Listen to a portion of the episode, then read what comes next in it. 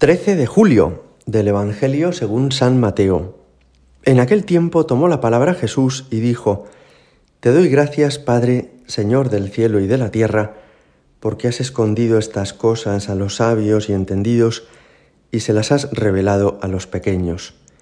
Sí, Padre, así te ha parecido bien.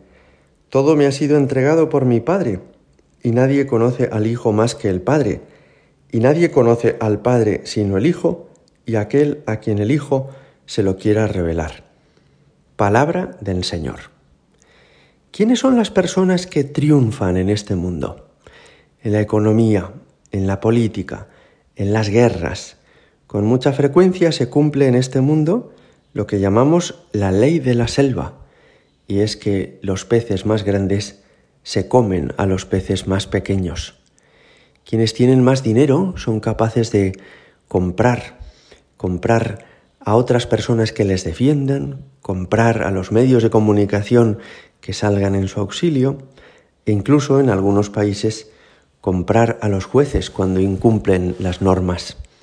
Quienes no tienen escrúpulos, quienes son capaces de mentir, quienes no tienen tampoco ningún referente moral, a veces se alían a los más perversos para imponerse a los que son más justos. Y quien tiene más poderío económico, quien tiene más divisiones, más tanques, más cañones, es capaz de hacer valer su fuerza frente al que es más débil y más pequeño.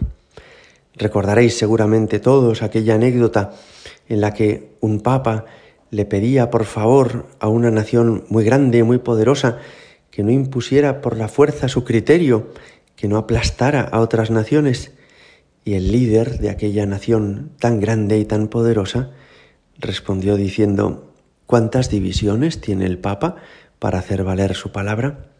Porque en el fondo solamente entendía de este criterio, el que es más fuerte es el que impondrá su voluntad.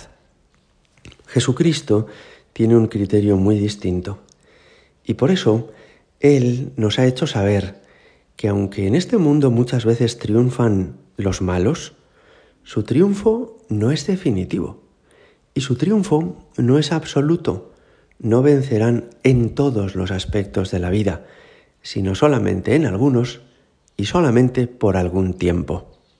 Jesús hoy nos explica cómo, para alcanzar a Dios, no basta ser muy listo, ni muy fuerte, ni tener una magnífica estrategia, sino que hace falta ser muy humilde.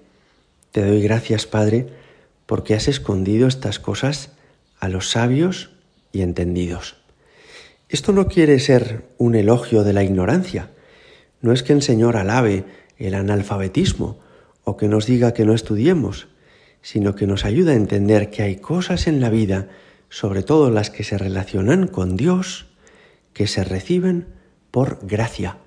Son un regalo, no algo que uno consigue con la fuerza, no un pulso que uno tiene que doblar con fuerza hasta que derrota a su adversario, sino algo que hay que suplicar con humildad, reconociendo que no son nuestros méritos los que nos consiguen llegar alto, sino que es la entrañable misericordia de Dios la que nos abre su corazón. Por eso no ha de extrañarnos que entre los santos de la historia de la Iglesia ha habido algunos reyes como San Luis, rey de Francia, y ha habido algunos sabios como Santo Tomás de Aquino, pero hay también muchas personas sencillas, personas que nunca impusieron su voluntad, personas más bien que a veces sufrieron ser arrinconadas, despreciadas y aplastadas. Pienso, por ejemplo, en los niños de Fátima que vieron a la Virgen, Jacinta, Francisco, Lucía, que sufrieron toda clase de burlas y de desprecios de los que vivían en aquella época en, su país, en Portugal. O pienso, por ejemplo, en Carlos de Foucault, que fue aquel francés que en el siglo XX, sin ningún poder ni riqueza, sin imponer su voluntad, sino con mansedumbre y humildad, predicó en el desierto del Sáhara. Hay muchos santos que han sido personas débiles humanamente hablando, que no han llegado con la fuerza de sus recursos, la fuerza de su inteligencia, el poderío de su estrategia, sino la confianza en Dios, desde una debilidad muy grande y desde asumir su propia contingencia, su propia flaqueza.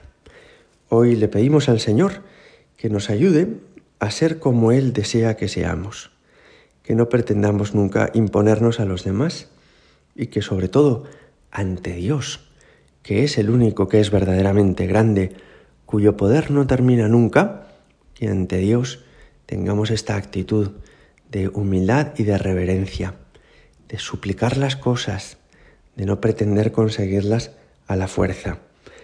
Se las has revelado a los pequeños. Sí, Padre, así te ha parecido bien. Ojalá cada uno de nosotros ocupe el puesto que ocupe en su empresa o en la sociedad, nos atrevamos a ser pequeños por dentro, a ser humildes, a ser sencillos, a no buscar imponernos a los demás, sino actuar siempre con la humildad de los santos. Gloria al Padre, y al Hijo, y al Espíritu Santo, como era en el principio, ahora y siempre, y por los siglos de los siglos. Amén.